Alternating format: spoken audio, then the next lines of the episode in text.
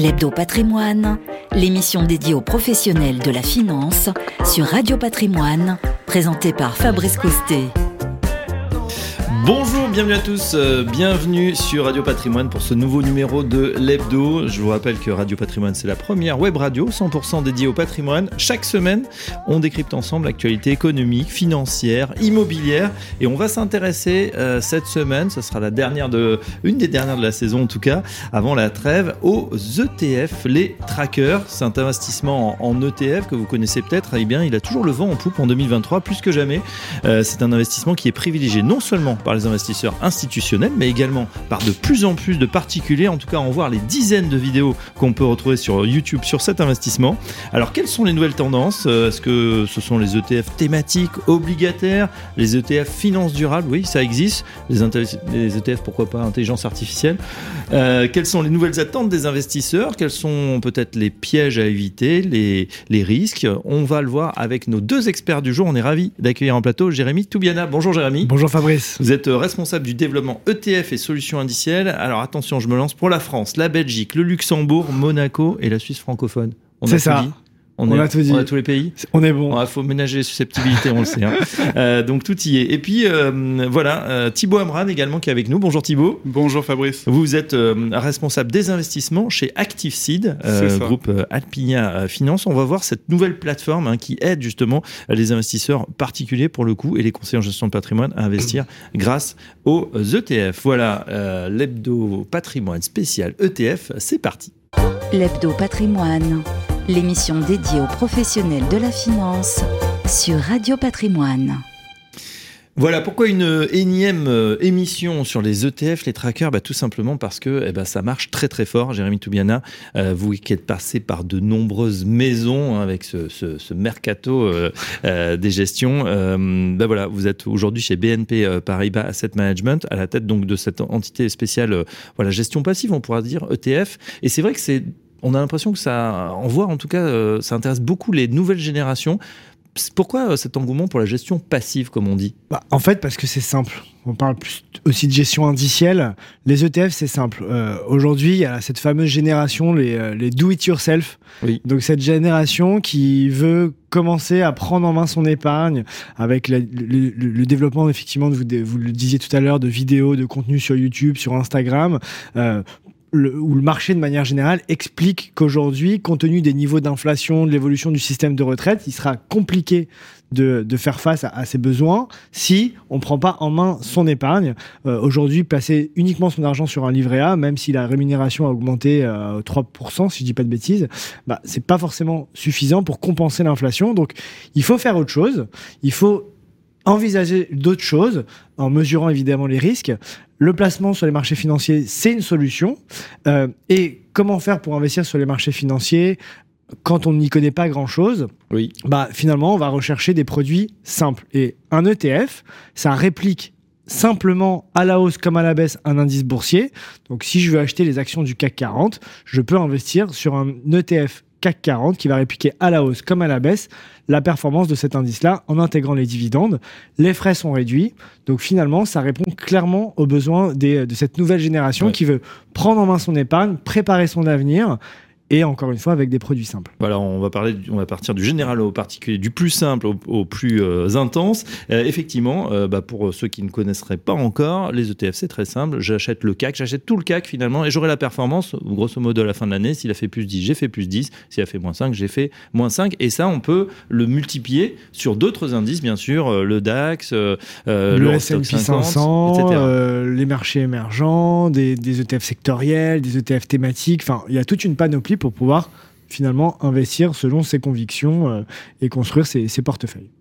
Euh, Thibaut Amran, vous avez décidé de, de monter une, plateforme d'investissement. Alors, il y en a pas mal hein, déjà sur le marché, euh, qui justement va pas forcément utiliser une pléthore de fonds, mais justement, euh, vous allez baser la gestion sur des ETF. Pourquoi ce choix? Oui, tout à fait. Alors, pour nous, la gestion indicielle au sens large, pas uniquement les ETF, mais aussi les fonds indiciels, c'est tout simplement l'innovation financière la plus utile des dernières décennies. Parce qu'en fait, ça nous permet aujourd'hui de créer des portefeuilles d'investissement diversifiée de façon simple, transparente et très performante. On peut, comme le disait Jérémy, répondre à la demande d'une nouvelle génération d'investisseurs qui veulent des solutions accessibles. Donc nous, on a une gestion pilotée à partir de 1000 euros, mais accessible aussi en termes d'éducation financière et surtout répondre aux besoins de transparence. C'est-à-dire que concrètement, avec un ETF, comme vous l'avez dit, on sait exactement dans quoi on est investi puisqu'on va répliquer à la hausse comme à la baisse un indice de référence. Et aujourd'hui, ce qui a changé par rapport à il y a quelques années, c'est qu'en fait, l'offre est très très large, la gamme de support est très très large, donc elle nous permet de couvrir des thématiques ESG, une diversification mondiale, le tout à très faible coût. Et donc, ça nous permet de maximiser le rendement espéré de nos clients. Alors, ça, ça c'est vrai que c'est intéressant, puisque vous le dites à très faible coût. C'est vrai que quand on regarde la gestion active, euh, sans égratigner personne, évidemment, les gérants, ils vont avoir une stratégie, euh, ils vont choisir. Euh, donc, s'il y a de la recherche, il y a des, bah, des talents, évidemment. Mais on voit, Jérémy, que bien souvent, notamment sur de nombreuses années, c'est très compliqué de battre l'indice finalement Alors, ça va dépendre effectivement des années, des périodes, des, des, des classes d'actifs aussi. Alors, moi, je dis souvent qu'il ne faut pas opposer euh, gestion active et gestion euh, indicielle. Euh, la gestion active, justement, le gérant, comme vous le disiez, Fabrice, le gérant va chercher à sélectionner des valeurs avec un objectif de faire mieux que l'indice, parce que finalement, quand on achète un ETF, on fera jamais moins bien que l'indice, mais on fera non plus jamais mieux que l'indice. Donc, c'est peut-être un, sujet pour des investisseurs.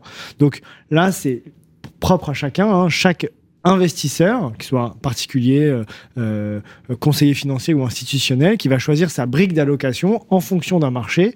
Euh, mais effectivement, sur certaines classes d'actifs, les ETF peuvent peut-être réussir à faire mieux que certains fonds actifs. Mais encore une fois, il faut travailler sur la sélection des valeurs, la sélection des fonds. Et finalement, l'ETF, quand je cherche à m'exposer sur le marché américain, je prends un ETF S&P 500 et je sais que je vais faire la performance du marché américain. Mais c'est dur hein, sur, le, sur longue période. On sait qu'il y a 80% des gérants qui n'arrivent pas à battre leur indice. Et j'en veux pour preuve bah, quelque chose de très simple à comprendre c'est qu'ils parlent un petit peu avec un boulet au pied. Le boulet, c'est les frais de gestion. Euh, donc ça va être 1, 1,5, 2%, parfois plus. Et dans la durée, bah, voilà, au bout de 5 ans, au bout de 10 ans, c'est une performance finalement qu'on perd alors que les ETF sont très peu chargés, Thibault. Exactement. En fait, il y, a deux choses. La première chose, c'est que sur les classes d'actifs traditionnels, liquides, dont parlait Jérémy, les, il est très difficile de battre l'indice sur le long terme à cause des frais dont vous parliez. Donc, euh, euh, j'ai regardé juste avant de venir, 98% des gérants actifs sous-performent l'indice de référence au niveau des actions monde. Ouch, ça fait mal. 96% sur les marchés émergents. Alors, il y a Warren Buffett et les autres. En fait. mais Warren Buffett est un gérant actif star qui conseille d'utiliser la gestion indicielle justement à cause de ces raisons-là. Donc ça, c'est la première chose, c'est il est très difficile effectivement pour les gérants actifs de surperformer à long terme. Mais il y a une deuxième chose selon nous, c'est qu'il est très très peu probable d'identifier ex ante les gérants capables de surperformer dans la durée. Parce qu'en fait, il n'y a pas de persistance de la surperformance. C'est-à-dire qu'en règle générale, on peut très bien être bon une année, deux années, parce qu'on a un avantage compétitif, et on ne va pas le garder sur la durée. Et ce qu'on voit, nous, euh, avec nos clients, c'est que souvent, les épargnants, en fait, investissent dans les fonds actifs après la surperformance et n'en bénéficient pas. Donc, comme le disait Jérémy, il ne faut pas forcément opposer les deux, mais sur les expositions cœur de portefeuille, sur les classes d'actifs liquides qu'on connaît tous, les ETF permettent, en fait, de façon très simple de faire mieux que 95% des gérants de manière à peu près certaine sur le long terme. Mais pour compléter ce que dit Thibault, il euh, faut avoir en tête que dès lors que je vais acheter deux ETF, je vais faire de la location d'actifs et donc je vais faire de la gestion active. Donc c'est pour ça que il faut pas opposer les deux parce que in fine quand on construit un portefeuille, qu'on soit gérant ou autre, on va faire de la gestion active avec des instruments passifs slash indiciels. Donc c'est pour ça que c'est intéressant euh, sur une classe d'actifs spécifique on peut peut-être ouvrir le débat, mais in fine, quand je construis un portefeuille, je fais de la gestion active. Donc c'est pour ça que ce sujet d'opposition, il faut, euh, il faut vraiment pas le mettre en avant, puisque c'est un non-sujet. On fait de la gestion active. Dès lors que j'ai deux portefeuilles, deux ETF dans mon portefeuille, euh, si je choisis d'allouer 10% et 90% ou 30%, 70%, peu importe, bah, j'ai un mm. acte de décision actif. Donc voilà, donc c'est un point important. Euh, Thibaut, justement, sur la plateforme euh, ActiveSeed, euh, du coup, vous faites ce boulot d'allocataire où vous allez dire, bah tiens, on met du CAC, on met du DAX, on met de l'Eurostox, on met des États-Unis, de la Chine. Tout à fait. Alors, c'est le, cœur de notre métier. La, la première chose, c'est de définir concrètement un profil de risque en fonction du projet de l'investisseur aussi en fonction d'une dimension comportementale qui est très importante chez nous. Donc on a un test psychométrique qui permet d'affiner le profil de risque. Un test psychométrique Psychométrique qu'on a fait avec des psychologues et des spécialistes en, data, en sciences des données. C'est-à-dire, je, précise, on ne dit pas juste je suis défensif. Exactement. Euh, exactement. voilà, équilibre et dynamique. Voilà, mais il y a des questions qui permettent de, voilà, peut-être d'affiner parce que des fois, je pense que tout le monde est dynamique quand le marché va très bien et tout le monde est très défensif quand ça va très mal. Alors c'est tout à fait ça. il est difficile en fait euh, de simuler l'impact d'une perte tant qu'on la vit pas réellement. Donc ce qu'on essaye de faire, c'est de regarder le, le rapport à l'argent, en fait, la personnalité, et de l'intégrer dans euh, le, le, risk profiling plus global. Puis ensuite, on va regarder les préférences en matière extra-financière et les choix thématiques des investisseurs.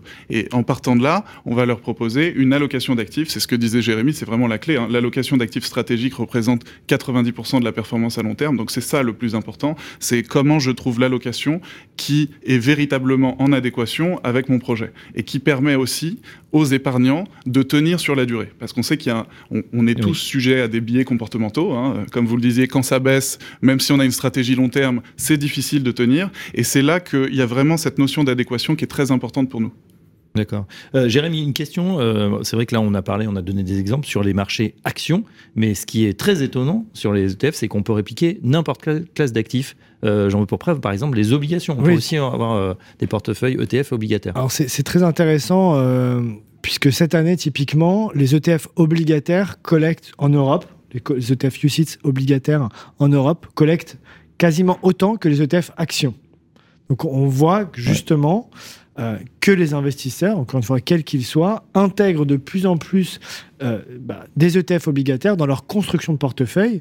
Pourquoi? Parce que l'offre s'étend, donc aujourd'hui, je vais avoir euh, accès à des ETF obligataires sur les marchés, euh, sur les obligations d'État, euros, dollars, euh, sur des obligations d'entreprise, investment grade ou high yield, euh, des obligations émergentes, je vais avoir des green bonds, euh, je vais avoir de, l'euro aggregate, euh, je vais avoir vraiment toute une panoplie. Je peux même intégrer des filtres ESG, donc pour qui répondent à, des contraintes, à des critères pardon environnementaux, sociaux et de gouvernance. Je vais même avoir des, des ETF alignés aux accords de Paris, PAB, des ETF obligataires PAB, donc qui, qui respectent les accords de Paris dans ce sujet de, transition euh, climatique. Donc finalement, aujourd'hui, j'ai toute la panoplie d'instruments, de briques pour construire une allocation diversifiée avec des ETF action évidemment, mais aussi obligataire. Hum. Et puis on, le dit, je me dit un mot, c'est vrai qu'on peut le faire à partir de sommes qui sont finalement euh, assez, euh, assez faibles. On n'a pas bah. besoin d'être fortuné pour démarrer sur les, sur les ETF. la condition d'accès, dans, dans, alors ça devrait dépendre pour un investisseur particulier euh, de son enveloppe d'épargne, mais en général dans un contrat d'assurance vie, le montant minimum pour investir, ça doit être 50 euros. Donc à partir de 50 euros, on peut investir. Et sur un compte site slash PEA, bah, ça va dépendre du prix de l'ETF. Donc si l'ETF vaut 10 euros, je peux acheter une part d'ETF à 10 euros. ça c'est pas mal. Euh, le contrat chez ActiveSeed démarre à partir de combien À partir de 1000 euros. Et effectivement, comme le disait Jérémy, on a beaucoup de gens qui mettent 1000 euros et qui ensuite font des versements programmés, hein, parce que c'est ils sont en phase de constitution de leur épargne. Et les versements programmés sont disponibles dès 50 euros. Et ça permet de se constituer un portefeuille sur la durée. Voilà, bah c'est peut-être la, bonne solution. ETF plus versement euh, programmé. Euh, voilà, euh, là, on va voir si c'est du DCA aussi, DCA sur un mhm. indice. on va en parler, tiens, dans une seconde. Quelles sont les bonnes façons d'investir en ETF et peut-être quels sont les pièges à éviter? On fait un détour par la musique. c'est le choix de Thibaut, Thibaut Amran. Vous avez choisi un, titre voilà, ensoleillé, Sunny de Ayo. On l'écoute et on se retrouve juste après. À tout de suite.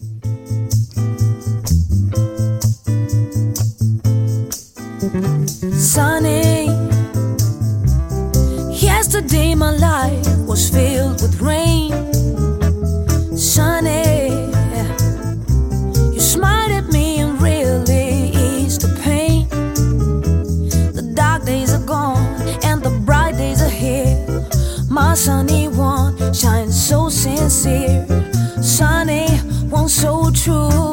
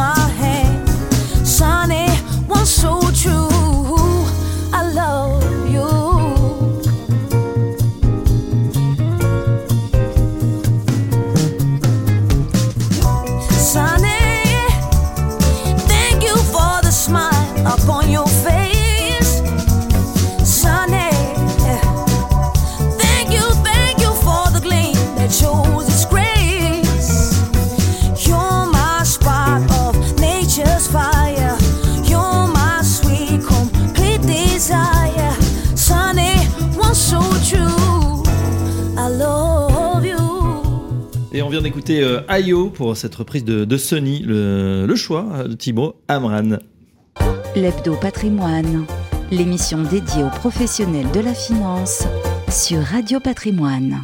Les deux experts euh, des ETF sont avec nous. Jérémy Toubiana, responsable du développement ETF et solutions indicielles chez euh, BNP euh, Paribas Asset Management et Thibaut Amran, Cross Asset Investment Solution, directeur des, investissements chez ActiveSeed, pardon, Alpinia Finance. On parle justement de cet engouement pour les ETF. On a vu effectivement que, bah voilà, ce débat gestion active, gestion passive, il est loin d'être tranché, mais effectivement, en tout cas au niveau des frais, avantage pour l'instant ETF. On a vu qu'on on pouvait euh, mélanger les classes d'actifs avec euh, Jérémy, ETF bien sûr action, mais ETF aussi euh, obligataire. Et puis on voit aussi que à travers les ETF, on peut faire de la gestion thématique des ETF thématiques. Alors expliquez-nous, Jérémy, qu'est-ce que c'est?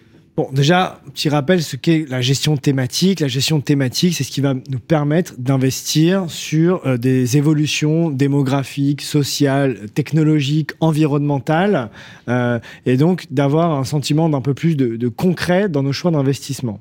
Euh, ça permet aussi finalement de parler autrement finance aux investisseurs et de finalement se dire qu'on va contribuer au travers de son investissement à une évolution majeure. Donc Aujourd'hui, et de plus en plus, il existe des ETF thématiques qui vont être construits, euh, qui vont répliquer des indices thématiques. Donc, on va travailler avec des émetteurs d'indices, euh, parfois spécialisés euh, sur la gestion thématique. Donc, nous, on travaille par exemple avec Euronext, avec ECPI.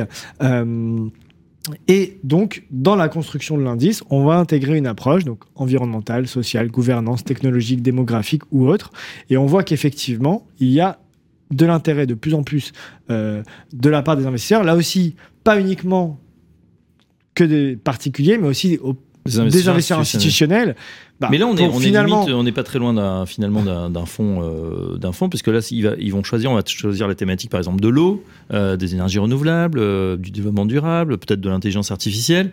c'est ça, en fait, on, on va pouvoir répliquer un secteur à un moment où une une gamme. Qu'est-ce que vous en pensez, euh, Thibaut Amand? C'est des choses que vous proposez à vos clients Oui, oui, tout à fait. Il y a une demande qui est très très forte de la part des investisseurs particuliers pour euh, donner du sens à leur épargne et euh, savoir concrètement dans quoi ils sont investis, mais aussi contribuer à leur échelle à la, transition. Et donc pour ça, effectivement, comme le disait Jérémy, on a de plus en plus de TF thématiques qui nous permettent d'avoir des méthodes de plus en plus exigeantes sur l'intégration des critères ESG, donc environnementaux, sociaux et de gouvernance, mais aussi de rentrer dans le détail d'un thème. Alors c'est pas forcément un biais sectoriel, c'est plus un ensemble de valeurs qui vont dans le sens d'un thème. Donc pour nous, euh, c'est vrai que c'est à la limite, euh, c'est pas tout à fait des fonds euh, classiques actifs, mais ça permet plutôt de se positionner sur des méga trends de long terme pour d'une part donner du sens à leur épargne, mais aussi pour en fait, on sait que les entreprises qui vont être capables de s'adapter au changement climatique et à la transition euh, devraient être gagnantes à long terme. Ça ne veut pas dire qu'à court terme, il n'y a pas des biais sectoriels et qu'il n'y a pas, comme on l'a vu en 2022, des contre-performances. Mais par contre, à long terme, quand on a une vraie conviction, les épargnants sont très demandeurs de se positionner sur ce type de thème. Et finalement, pour construire une, allocation d'actifs, aujourd'hui, on ne se contente plus de faire actions, obligations, euh, matières premières, monétaires. Bah, on va rentrer dans la finesse euh, pour voilà, intégrer justement euh, une allocation thématique. C'est pour ça que d'ailleurs, je, vois souvent sur le marché des fonds d'allocation thématique qui se lancent, des gérants sous, mandat qui lancent des mandats dédiés à la gestion thématique, notamment en intégrant des ETF.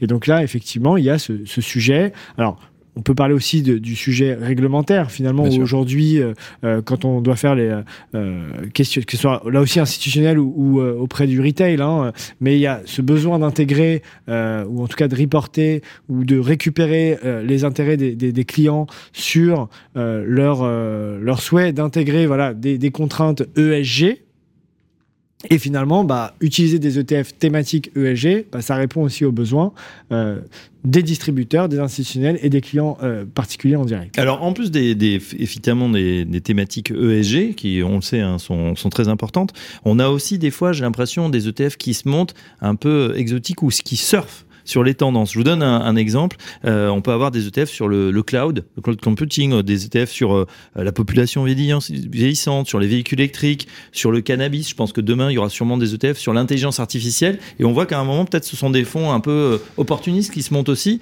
et, dont les perfs, bah, un an après, quand la, quand la hype est passée, on voit que ça, c'est pas forcément très très bon. Est-ce que est-ce que c'est intéressant d'investir sur ces fonds? Alors c'est clairement des thématiques de long terme, puisqu'on est vraiment sur des évolutions euh, long terme. Euh, dans la construction d'indices, il est parfois intégrer, euh, on intègre parfois justement des sujets de rebalancement parce que euh, si on prend, euh, alors typiquement chez BNP Paribas Asset Management, on propose une large gamme de TF thématiques qui va de l'économie des océans à l'économie circulaire en passant par la thématique de, de, la biodiversité ou de la technologie médicale. Mais finalement, la construction de l'indice, donc l'ETF réplique un indice, la construction de l'indice se base sur euh, une approche qualitative et quantitative mm. du, des, données, des, données euh, mais surtout, il va y avoir ce qu'on appelle des rebalancements. Donc, dans la vie de l'ETF, bah, des sociétés qui vont rentrer et sortir. Comme sur un indice CAC 40 où bah, finalement euh, il y a une valeur qui va sortir. Bah, sur un, indice thématique, il peut y avoir des rebalancements qui va permettre d'intégrer dans le temps des sociétés qui n'étaient pas forcément mm. identifiées pour matcher ou correspondre à, la thématique en question. Si on prend l'économie circulaire par exemple. Euh, donc on va avoir ce côté dynamique d'intégration ou de sortie de valeurs qui vont plus répondre aux besoins de la thématique. Et donc, bah, finalement, de pouvoir, l'objectif, c'est de, ça va être de pouvoir s'adapter sur le long terme et donc d'avoir une, thématique, encore une fois, méga trend sur le long terme. Euh, donc ça, c'est un point choisir la, la, bonne thématique. Mais je comprends bien ce que je voulais vous dire, c'est par rapport à la méga tendance, par exemple, vieillissement de la population, on entend bien et, et c'est ok. Par rapport à des choses un petit peu plus euh, ponctuelles, euh, on peut penser par exemple euh, crypto voilà, un ETF crypto qui va essayer d'avoir toutes les sociétés qui mm. sont dans cet écosystème, bah c'est sûr que c'était peut-être super il y a deux ans. Deux ans après, je pense que les pertes ne sont pas forcément au rendez-vous. C'est pour ça qu'on revient à la notion de long terme. C'est-à-dire, je pense que vous avez totalement raison, il faut distinguer deux choses. Il y a des thèmes très très larges, euh, comme l'économie circulaire, que nous on a en portefeuille, qui sont des, des thèmes qui permettent de rester très diversifié, puisqu'en fait, il y a de nombreux secteurs qui sont euh, euh, concernés par ce thème. Et puis après, vous avez des thèmes très très spécifiques sur des marchés qui peuvent être de plus en plus des marchés de niche, qui peuvent avoir un intérêt, mais dans ce cas-là, ça va pas être des expositions cœur de portefeuille, on va réduire l'exposition, tout simplement. Ça sera à la marge. Alors. Ça sera à la marge. Et puis d'autre part, effectivement, il y a des effets de mode dont il faut toujours faire attention. C'est-à-dire que quand on se positionne sur un thème, on se positionne sur un thème parce qu'on y croit à long terme. On pense que c'est un changement structurel à long terme. On se positionne pas sur un thème parce qu'on pense que ça va performer dans les trois prochains mois, ou alors de façon totalement marginale. Et c'est pour ça, juste Fabrice, euh, pour revenir à, notre premier sujet de départ, bah, le choix de la location est importante. Parce qu'on a envie peut-être profiter d'une thématique qui, selon nous, va avoir de l'intérêt à court terme. Peut-être que ça va être moins le cas à moyen terme, mais ça va peut-être revenir à long terme. Mmh. Euh, euh, et le choix de la location, il va être très important. Donc, on peut le faire tout seul, on peut le faire via un conseiller quand on a besoin d'être accompagné, accompagné. Mais donc voilà, donc ce choix de la thématique, c'est un travail de sélection qui va être aussi important. Chez Alpidien euh, Finance, puisque la, vous étiez un cabinet de conseil en gestion de patrimoine mm. classique qui a migré hein, vers la, la, fintech et la plateforme ActiveSeed. Aujourd'hui, je crois que le, gros des clients sont passés sur la plateforme. Exactement. La, majorité de l'activité, euh, c'est la plateforme ActiveSeed et la collecte se fait sur la plateforme ActiveSeed, puisque comme, comme euh, je vous le disais, en fait, il y a une demande très forte aujourd'hui, à la fois pour des offres beaucoup plus accessibles, mais aussi transparentes, et puis avec un coût particulièrement compétitif. Et tout le monde a compris que sur le long terme, les, frais ont un impact très important. Donc si vous pouvez en fait réduire le coût de l'intermédiation financière, c'est bénéfique pour l'épargnant. Par conséquent, il y a sans doute des clients qui été habitués à leur société de gestion euh, A, B, C, euh, voilà, sans les nommer, et qui se sont dit bah tiens, tout à coup, euh, je vois des ETF arriver, je sais pas trop ce que c'est. Il y, a eu une interrogation de la part des clients où la migration finalement s'est faite de manière assez tranquille? Alors la migration s'est faite de manière assez naturelle sur les deux trois dernières années. Quand on a commencé en 2015, on avait des, des débats un petit peu plus délicats parce que les grands institutionnels en fait avaient pas vraiment l'habitude de référencer des ETF pour le marché des particuliers. Ça existait déjà depuis très longtemps chez les institutionnels, ça existait déjà aux États-Unis, en Angleterre, mais en France, sur le marché des particuliers, il y avait peu de référencement encore. Donc euh, il fallait faire un travail de, de pédagogie et puis regarder les chiffres encore une fois. C'est-à-dire qu'il faut aussi, nous, on a une approche qui qui vise à distinguer les faits des opinions. Donc, euh, c'est pas de l'ordre de la religion ou du dogme. Il faut simplement regarder les chiffres et ce qui se passe. Effectivement, comme le disait euh, Jérémy, le plus important, c'est d'avoir une allocation stratégique qui est vraiment en accord avec le profil du client, parce que sinon, on, partira sur quelque chose qui ne lui correspond pas et il tiendra pas dans le temps. Mais ensuite, quand on essaye de créer un portefeuille qui reflète cette allocation stratégique, évidemment, les ETF et la gestion indicielle sont un outil parfait pour nous, parce que c'est des outils d'allocation pure de ce point de vue-là, puisqu'on sait exactement à quoi on s'expose. Et puis pour compléter, on va aussi avoir un travail, un travail d'allocataire d'actifs, c'est-à-dire qu'on va euh, vérifier la diversification et les corrélations entre les différents thèmes en portefeuille. Parce qu'une fois que vous avez plusieurs ETF thématiques, il faut regarder comment ils se comportent entre eux euh, pour voir que vous contrôlez bien le niveau de risque global de votre portefeuille et l'allocation d'actifs globale. J'ai un ETF monde et puis du Nasdaq et puis bon, j'ai peut-être un peu la même chose dans mon portefeuille. Euh, je, souligne d'ailleurs, c'est vrai que Jérémy, on, a vu cet effort aussi des, bah, de de, tous les émetteurs d'ETF pour être référencés. On sait que c'est un peu le nerf de la guerre, la distribution, d'être référencés aussi au sein de certains contrats d'assurance vie. Et ça, c'était pas mal parce qu'au début, on n'avait pas forcément de choix effectivement, on voit de plus en plus de TF référencés dans les contrats d'assurance vie. Ce qui est intéressant aussi de regarder, alors c'est vrai que l'assurance vie, c'est le cœur de l'épargne aujourd'hui des Français. Euh, mais ce qui est intéressant de regarder, c'est que cette fameuse génération euh, do it yourself, notamment, euh, utilise de plus en plus des, des, enveloppes type PEA ou compte titre. alors sans rentrer dans le détail de la fiscalité, je laisserai chacun s'interroger sur le sujet parce que c'est un, un point important. Avant d'investir, il faut aussi s'intéresser à ces, à ces sujets-là. Mais on voit que justement, euh, euh, les gens utilisent aussi ces enveloppes-là de plus en plus, qui euh, finalement imposent moins de contraintes d'un point de vue référentiel. Dans un contrat d'assurance vie, on est peut-être un peu dépendant de l'univers d'investissement de l'assureur. Sur un compte titre, je peux acheter tous les ETF dès lors qu'ils sont réglementés, enregistrés dans les pays, etc. Donc c'est pour ça aussi que cette enveloppe est utilisée, c'est qu'on a une latitude et on peut investir sur, sur tous les supports que l'on souhaite.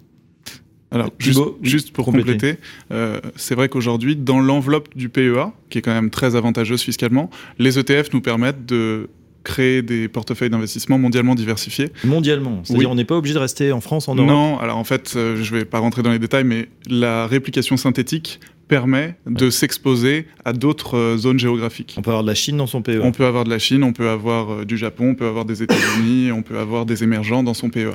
Donc ça permet quand même, c'est très avantageux. Et effectivement, il y a de nombreux clients en gestion libre ou en gestion euh, pilotée qui vont vers cette enveloppe en complément de l'assurance vie ou non, parce que c'est très avantageux aujourd'hui. Et comme vous pouvez diversifier, c'était pas le cas avant. Donc c'est vraiment un effet d'aubaine pour les investisseurs. Ouais, c'est vrai. Tout ça au sein du PEA, enveloppe fiscale à, privilégier, bien évidemment. mais on a pas mal de, cordes maintenant à son arc et puis on peut pratiquement dans n'importe quelle enveloppe, je crois que c'est le cas aussi du PER, hein, pour pas de mhm. retraite, mettre maintenant euh, des ETF. Donc euh, à, même dans l'épargne salariale, c'est un sujet qui se développe beaucoup. Euh, l'intégration au sein de l'épargne salariale d'ETF qui n'étaient pas forcément référencés pour des contraintes là aussi de d'enveloppe, de, structuration, on va dire, de, du produit, mais effectivement, on voit de plus en plus d'épargne salariale intégrée euh, des sous-jacents ETF. Et on sait qu'en plus dans cette épargne salariale, il y a aussi euh, des sommes colossales, mais qui sont euh, qui vont un petit peu bêtement, on va dire, sur sur du monétaire. En tout cas, s'ils ne sont pas investis de manière active, là aussi, il y, a, il y, a, évidemment des efforts de pédagogie. Jérémy, je vous propose d'écouter bah, votre choix musical. on se retrouve juste après pour la suite de cette hebdo patrimoine spécial ETF.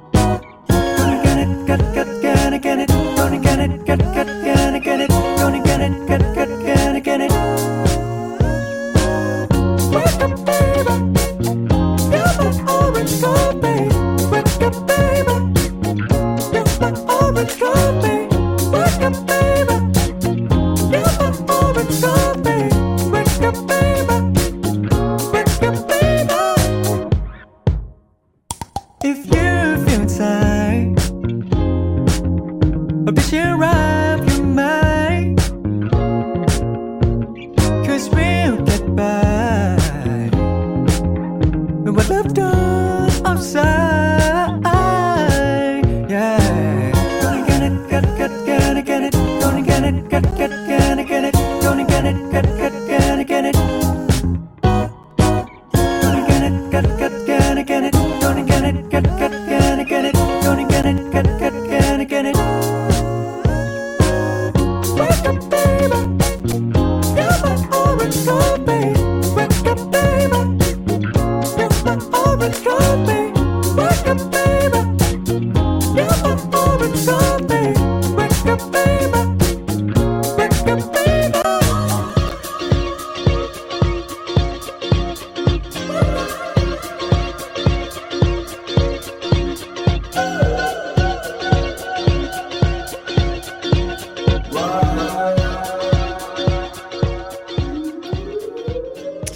d'écouter euh, Orange Coffee, Rocketman sur Radio Patrimoine.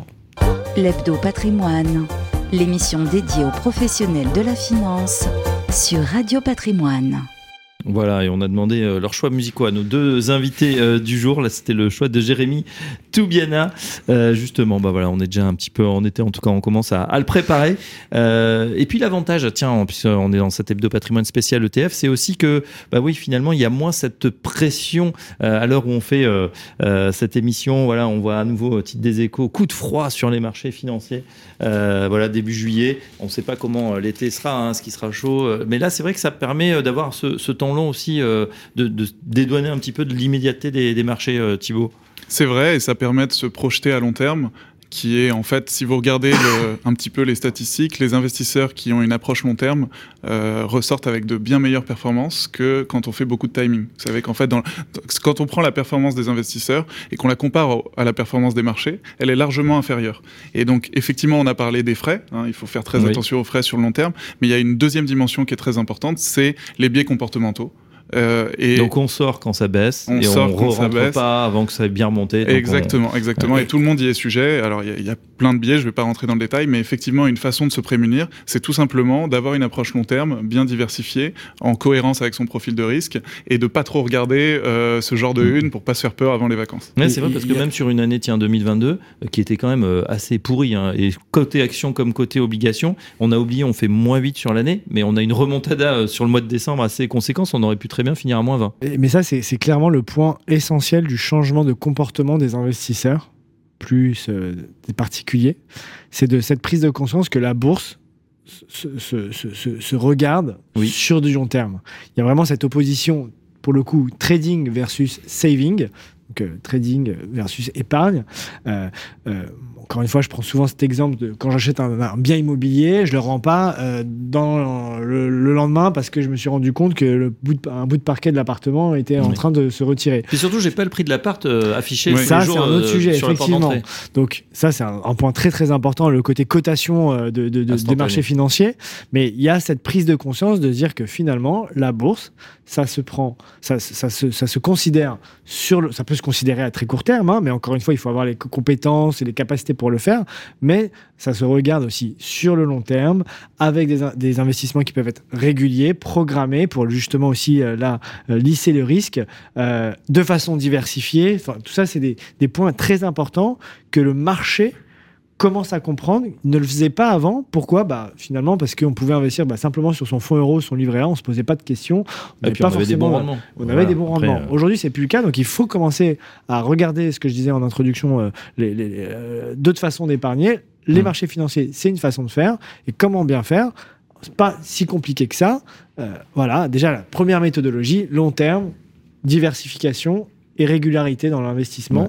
Ça, c'est un point très important. Et je trouve ça assez euh, vertueux quelque part parce qu'on a aussi euh, bien évidemment euh, beaucoup de ces vidéos qui disent bah voilà apprenez le trading en, en deux heures, même Mhm. pas, en dix minutes, euh, et puis voilà avec des, des gains extrêmement conséquents, euh, etc. C'est, on sait que c'est forcément pas vrai. Euh, et, et je trouve que justement cette nouvelle génération, un petit peu euh, euh, du YouTuber de millennials, c'est il y a des contenus très intéressants pour pour de redonner de la perspective du long terme. Donc on n'est pas dans le trading euh, hyper court terme, on n'est pas dans quelque chose, euh, voilà, faites du du profit hyper rapidement, mais au contraire, inscrivez-vous, soyez vertueux, commencez à épargner des petites sommes, euh, voilà, en DCA, euh, placez euh, chaque mois un petit peu pour, de manière sur ces supports à, faire fructifier votre, votre patrimoine. Mais je trouve qu'on a changé aussi un petit peu d'ambiance. Alors je pense qu'il y a toujours des vidéos sur enrichissez-vous très très rapidement, mais là c'est pas mal aussi. Je trouve que dans la pédagogie c'est intéressant. Oui, je suis tout à fait d'accord. La pédagogie est très importante et c'est plutôt une bonne nouvelle parce que pendant le Covid, on a beaucoup d'investisseurs particuliers qui sont arrivés sur les marchés euh, via les brokers en ligne ou euh, via les, offres de robo-advisors. Et on disait souvent que euh, ces investisseurs venaient pour le court terme, pour faire un coup en bourse, parce qu'ils s'ennuyaient chez eux et puis parce qu'il y avait un point d'entrée potentiel en tout cas.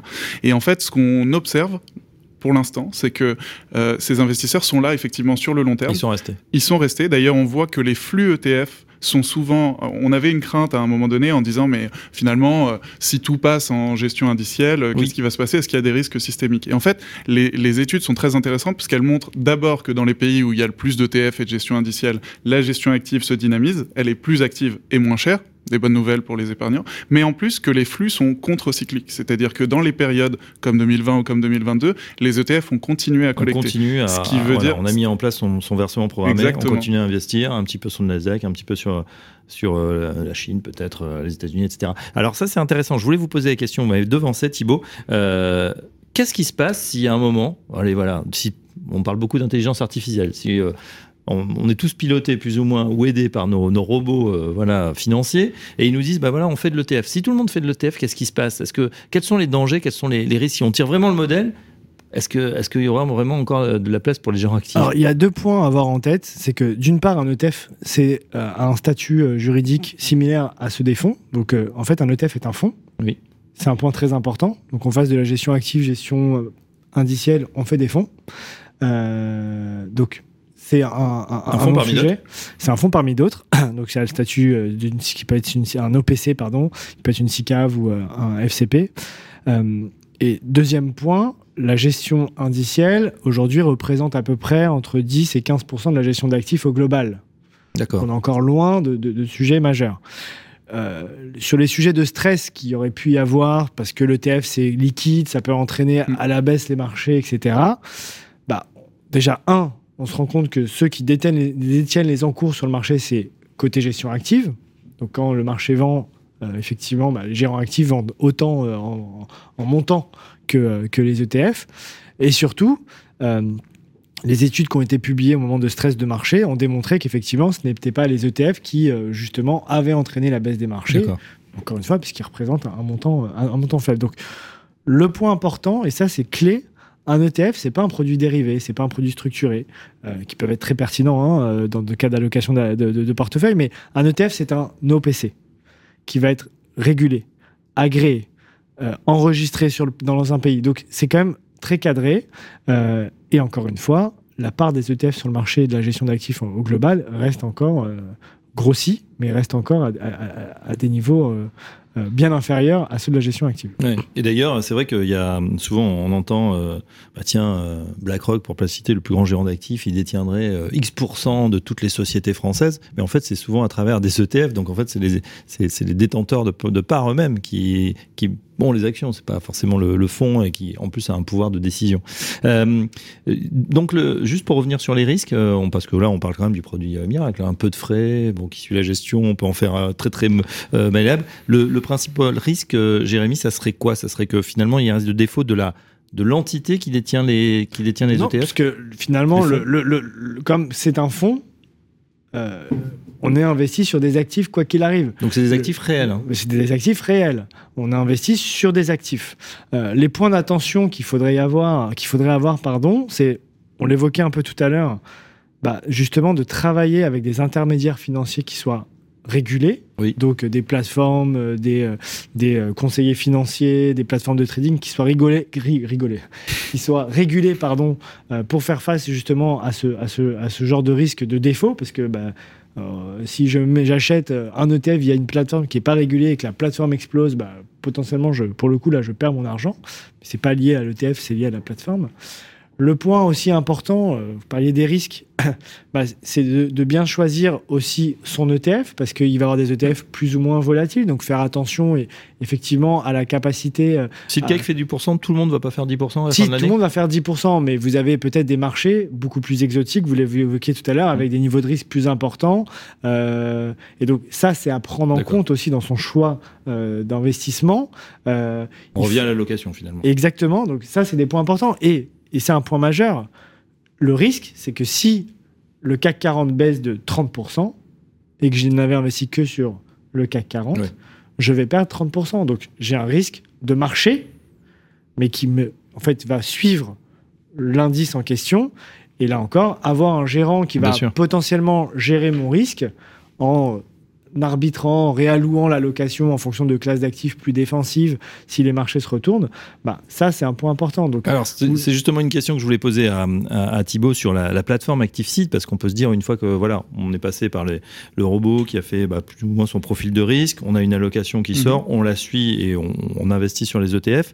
Euh, néanmoins, c'est vrai, ça c'est une bonne euh, remarque, hein, tout, quand tout va bien, finalement, on n'a pas besoin d'appeler personne. Qu'est-ce qui se passe chez ActiveSeed Tiens, si justement le marché décroche, commence à, à m'inquiéter, est-ce que je peux quand même contacter quelqu'un, un humain, ou est-ce que Oui, oui, bien c'est le robot qui me répond? Non, alors pas du tout. Euh, on n'est pas des robots, on est des humains. Euh, L'idée, c'est d'utiliser la technologie, de faire levier sur la technologie, justement pour automatiser toutes les tâches qui peuvent l'être et qui n'ont pas beaucoup de valeur ajoutée, et justement pour libérer du temps d'accompagnement. Euh, donc effectivement, le- la pédagogie et l'éducation financière, c'est un point clé chez nous. On a été primé pour notre service client récemment, et c'est vraiment quelque chose qui est important. Euh, le, vous, vous pouvez être accompagné, donc euh, on est disponible, on a des conseillers euh, qui sont particulièrement formés, euh, parce qu'on est une petite équipe, et on est disponible par chat, par téléphone, enfin voilà. Bon, comme- du coup, le meilleur des deux mondes. On a les ETF, ce produit, enfin très très intéressant, voilà, en tout cas à connaître, peut-être à, à panacher dans une gestion active si on est en gestion active. Et puis, et puis, bah oui, il faut aussi, c'est vrai, du conseil, c'est important, de la pédagogie. On en fait pas mal dans cette émission. On essaye en tout cas euh, de décrypter ces, ces produits hein, qui sont pas nouveaux. Je crois que c'est quoi On est euh, sur le 30e anniversaire. j'en ai entendu, ça a 30, été euh, lancé dans- aux États-Unis euh, dans les années, en fin d'année, en fin des années 2000. En France, euh, c'est à partir des années 2000, mais là, effectivement, euh, c'est, euh, c'est, euh, aujourd'hui, c'est complètement démocratisé, Ouais.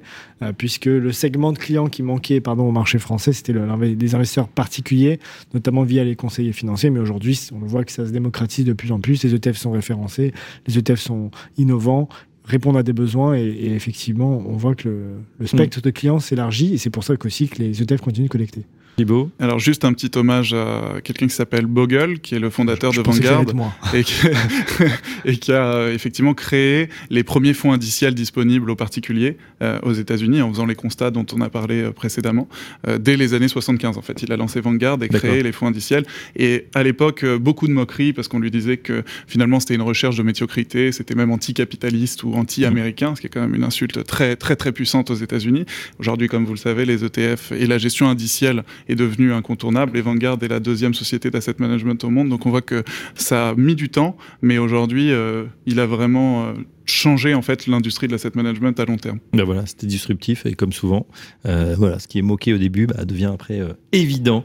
En tout cas, un grand merci euh, pour cet éclairage sur les ETF qui ont euh, toujours, hein, on l'a dit, le vent en poupe parmi les investisseurs institutionnels comme particuliers. Bah, pour ceux qui connaissent pas encore, bah, regardez du côté de la gamme BNP Paribas Asset Management, du côté d'ActiveSeed si vous souhaitez être assisté, piloté, effectivement, ça peut être intéressant. Il y en a en tout cas pour tous les goûts et toutes les Un grand merci à nos deux invités du jour, Jérémy Toubiana, responsable du développement ETF Solutions Indicielles pour la France, Belgique, Luxembourg, Monaco et Suisse francophone. Merci également à Thibaut, Thibaut Amran, euh, responsable de l'investissement chez Active Seed, euh, groupe Alpinia Finance. On vous souhaite un bel été, messieurs. Merci. Et quant à nous, on Merci, se retrouve dès la semaine prochaine pour un nouveau numéro de l'Hebdo Patrimoine. À très bientôt. L'Hebdo Patrimoine, une émission à réécouter et télécharger sur le site et l'appli Radio Patrimoine et sur toutes les plateformes de streaming.